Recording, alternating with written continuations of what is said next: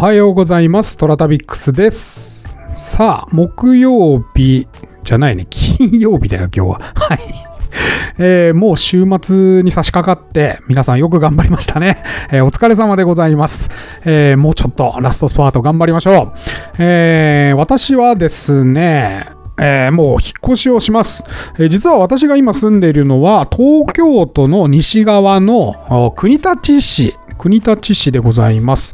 えー国分寺と立川の間なので国立という名前がついておりますけれども、非常に民度の高いエリアでございまして、実は中央線沿いは学生時代に私も全部の駅に降りてまして歩いたことがあるんですよ。はい。で、そんな中で一番こう民度が高くて過ごしやすそうだなと思っていたのが、えっ、と、吉祥寺と国立です。うん。国立はね、あのー当時の一橋の大学生がカフェ、オープンカフェのところで、なんかね、葉巻吸ってたんだよね。はい。最初に来た時に。それがね、結構衝撃的で、で、あとね、やっぱ学園設学園通りというか学園設計知ってるじゃないですか。まあ、筑波じゃないけどね、大学をベースに街づくりはされていて、昔はもう田んぼのエリアでしたんで、割とこう街づくりしやすかったたんですよね、国立って。だから、あの、5番目上に道ができてまして、あの、道もすごくわかりやすいし、まあ迷いようがないというかね。はい。で、駅の真ん前からメインの大学通りが出てるし、あとはもう横にね、え5番目上に、道が作られていて、非常にわかりやすいんですよ。はい。で、引っ越してきてもうね、えー最初の、最初というかもう1週間以内に、外に早朝6時ぐらいに出たらですね、皆さんね、挨拶してるんですよ、ちゃんと。おはようございますとか言って知らない人にも。うん。これ超重要で、あの、空き巣が出てくる街っていうのは、基本的に街の人が挨拶しないそうです。はい。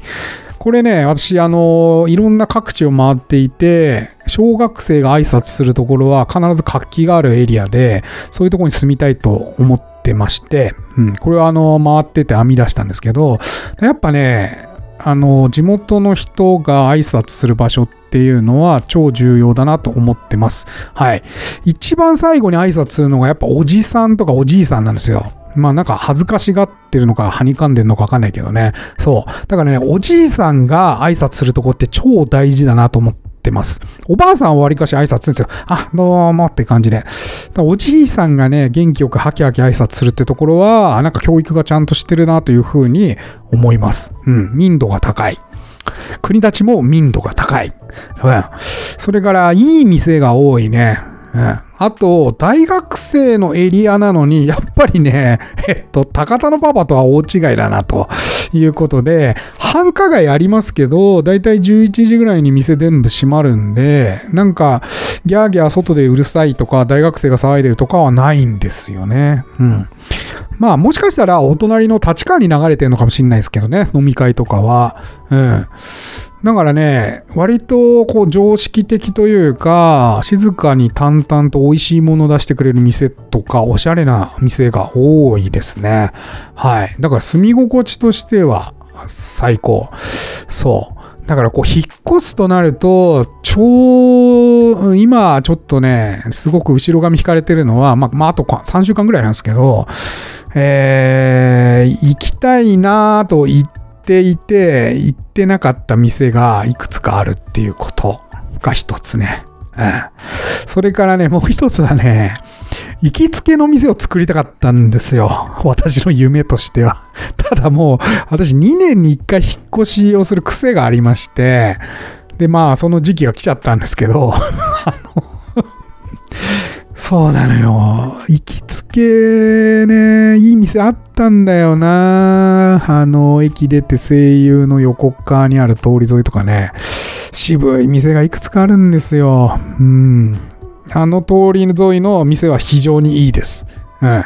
いくつかあり、いろいろありますけど、イタリア料理や中華料理や、それからロッチーナとか、えー、それから日本料理屋でうまい春夏とかですね、いろいろあるんですけど、そう、あそこ、もうほんと、そこがなくなるのがちょっと残念ですね。行けなくなるのがね。はい。てなわけで、ちょっと、あ3週間以内に引っ越しをします。はい。えー、天に軌道があるごとく人それぞれに運命というものを持っております。この番組はフォロワー30万人、日本全国を旅するインスタグラマートラタビックスが懐かしい街並みをご紹介したり、旅のよもやま話をすることで奥様の心の悩みを解決する番組でございます。えー、てなわけで、今日も旅レポというわけで、今日はですね、結構昔の写真を投稿しておきました。え宮崎の市内の写真になります。パラパラパラといろんなあランダムに宮崎市内の写真を投稿しておりますけれども、はい。えー、宮崎は実はですね、思い出深い地でございまして、えー、前の職場で仲良くなった、あの、伝説の安藤くん。あの、知りたい方はですね、私の安藤くんの排入という 回、回があるんですけど、その、ちょっと、神回なんですよ。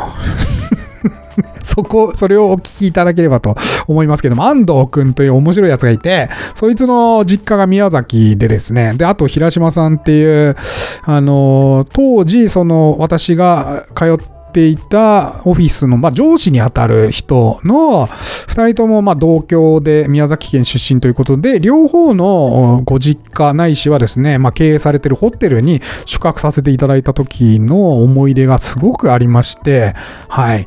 宮崎はかなり思い出深いですね。いい場所で、であります。えー、しかもなんか、なんだっけな。確か日本の県別ランキングのエロいワード検索している県別ランキングで1位なんですよね。確か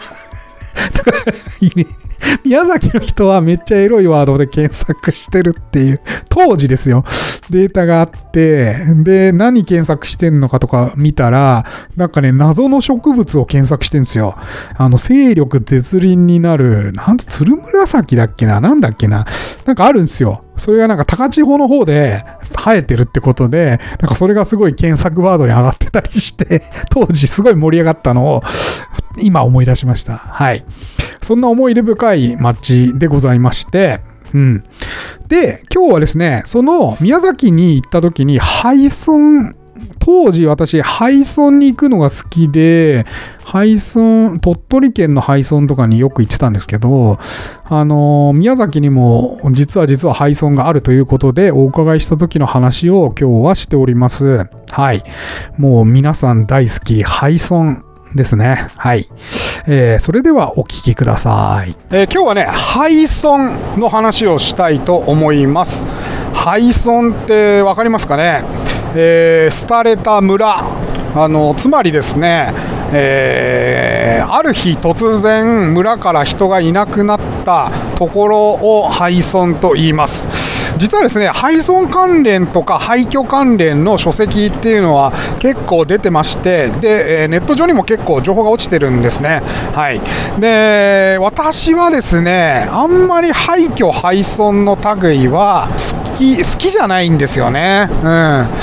廃墟っぽいところには行ってますけど、本当、限界地区っていうかな、過疎化の限界地区みたいなところは行ってますけれども、決して廃墟は好きではないです。はい。なんですが、2度ほど廃村に行ったことがあります。はい。えー、廃村というのはですね、大体林業のところが多いです。えー、山の奥にですね、えー、まあ、植林をしてですねでそれを切り出して外に出すために、えー、村があったわけですね。はいで高度経済成長の前とかですね日本はもう焼け野原でしたから戦争の後からね。だから木材が非常に必要になりましてで国内の植林して、え、いるところから木を切り出してたくさん出荷してたわけですよ。えー、というわけで、山の奥でも自立して生活ができてたんですね、昔は。えー、ところがですね、もうあの高度経済成長が始まってきますと、海外からの良い木材が安価で手に入れられるっていうことが分かってきまして、で、あの石炭も一緒なんですけど、石炭もね、一気に衰退しましたけどね、あの木材もですね、同じように日本国内の木材が割高だということで、えー、撤退するところが多かったんですね。で山奥になると、もう日陰なんかも多くて、農耕面積も低い少ないですから、あのー、ってなると、もう、こう、村を離れてですね、でみんなあの便利な場所、うんえー、近くの都市というかね、えー、市区町村なんかに移動しなきゃいけないということで、離れる方が多かったんですよ。はいだもんでですね、えー、その影響もあって、一気にもうこの日って決めて一気に、えー、村を離れることもあったそうです。えー、私がお伺いした配送は2つ、1つは鳥取県の山奥、もう1つは宮崎県の山奥でございます。えー、もう配送になると人通りはありません、ただ道路はまだ残ってますので、えー、行くことはできるんですね。えー、鳥取の方は、えっと、お墓があるのかな、あのなんかその影響で、おそらくですが、まだ来ていらっしゃる、その麓からまた上がってね、で成果があるということで、え、上がってきてる人がいるみたいで、はい、あのわ、りかし道路は整備されてましたけれども、えー、宮崎県の廃村、寒川っていう場所なんですが、寒川はもうほとんど人が来ていないようで、道路上にもう落ち葉がひどくてですね、えー、車がスリップしちゃうぐらい、え、落ち葉が落ちてました。もう誰も整備してないんだろうなという感じでございました。はい。鳥取県のね、え、集落、廃村はですね、もう家がそのまんま残っておりまして、なんかね、もう気持ちがざわざわするんですよ。なんかね、別に誰もいないんですけど、なんか見られてるような感じがしてですね。で、家はですね、4、5軒建ってたかな。でももうね、ガラスも抜けてますし、本当にあの、中の、丸みですよ、中の襖とかが。うん、で、襖もビリビリに破れてますから、まあちょっと入ると崩れちゃいそうだなっていう感じなので、中には入りませんでした。で、1軒だけ、しっかりしたお家があったんですよ。はい。そこにちょっとお邪魔させていただくと、中にね、あの、小学生だろうな、なんかあのー、えー、帰りの学活とか連絡網みたいなものがですね、家にまだぽつりと置いてありまして、あと、狐の皮と毛皮みたいなものもね、置いてあったりですね、うん、なんか、すごい時代だなと思って。で、そこにですね、えー、三面鏡っていうのかな、うん、がね、ぽつりとあって、それがめちゃくちゃ怖かったね。ちょっと鏡は見れませんでした。怖くて。はい。で2階に上がる階段ももう崩れ去っていたので2階には上がりませんでしたけれども、あの連絡帳のこの書いていた子供は今頃何してるんだろうななんてことを思いました。昭和のね、多分50何年かに離村しましたっていうね、石碑が立っていたんで、まあもう生きてらっしまあ、生きてらっしゃるだろうな、その時小学生だとしてね、えー、50年前ですからね、えー、あ50年もいかないか、40年ぐらい前か、はい。だもんでね、まあ、そんなことをいろいろ想像しました。うん。もう一件は、宮崎県の、えー、先ほど言った寒川というエリアなんですが、寒川はですね、えー、実はドキュメンタリー映画にもなってまして、えー、これはですねよっぽどのことがないと、本当に単館の単館でやってたような映画でですね、えー、DVD、私見たくて探したんですけど、DVD もなくて、あのなんかね、寒川の、まあ、寒川村のもともとその行政の地区のところで一応その DVD 販売してますって書いてあったけどなんかホームページも動いてなさそうな感じでしたけどね。はい。えそんな寒川村に多分ね、日本でも最後の方に、えー、そういう廃村になって離村していく人たちの模様を描いた映画になるので、90年代だったと思うんだよな、離村したのが。はい。なんで、その映画をちょっと見たいなとか思いつつ、その映画があることだけはしてたので、で、あのー、行ってみた感じです。はい。行くときはね、本当に山奥で大変でしたね。はい。で、その時は仲間3人と僕1人で4人で行ってたので、えー、本当に行っていいって言ったら、行っていいよって言うから、本当3、2、3時間走ったんじゃないかな。宮崎市の中心から。うん。でもうどんどんどんどん山奥になっていくし、ちょうどね、ねもう夕方に差し掛かってたんだよね。で、1人がね、もうすんごい乗り気じゃなくて、えー、もう本当に行くの？みたいな。もういいんじゃないの？とか言って、もう暗くなってきてるよとか、帰り危ないんじゃないの？とかすげえ言ってくるから 大丈夫だよっつって、バーって行ったんですよ。はい。着いて、もう途中もね、そういう落ち葉が敷き詰められて、車もね、あの、本当に、えー、マーチとかのね、小型車が、一ね、一つやっと通れるぐらいのギリギリの道、えガードレールもないですし、はい、滑っていくとそのまま谷底に落ちていくような道だったので、えギリギリのとこを進んでいったんですよ。で、しかも落ち葉でスリップするから、うわ、また滑ったうわ、また来たみたいな感じで、キャーキャー言いながら上がっていきました。はい。寒川村に着いたのがね、もう日が暮れて4時とかだったんじゃないかな。うん。10月とかその辺だったと思いますよ。うん。で、えー、着いたらね、もうね、あのー、その、やんややんや言ってた人がですね、えー、難色を示し出しまして 難色をね。で、私ここにいるわとか言って、あの実はですね車止めて寒川村の入り口まで歩いてったんですけどその途中にハイヒールが1個だけ落ちてたんですよ。はいハイヒール1個だけ落とす？みたいな。ハイヒールを置いてくってどういうこと？みたいな。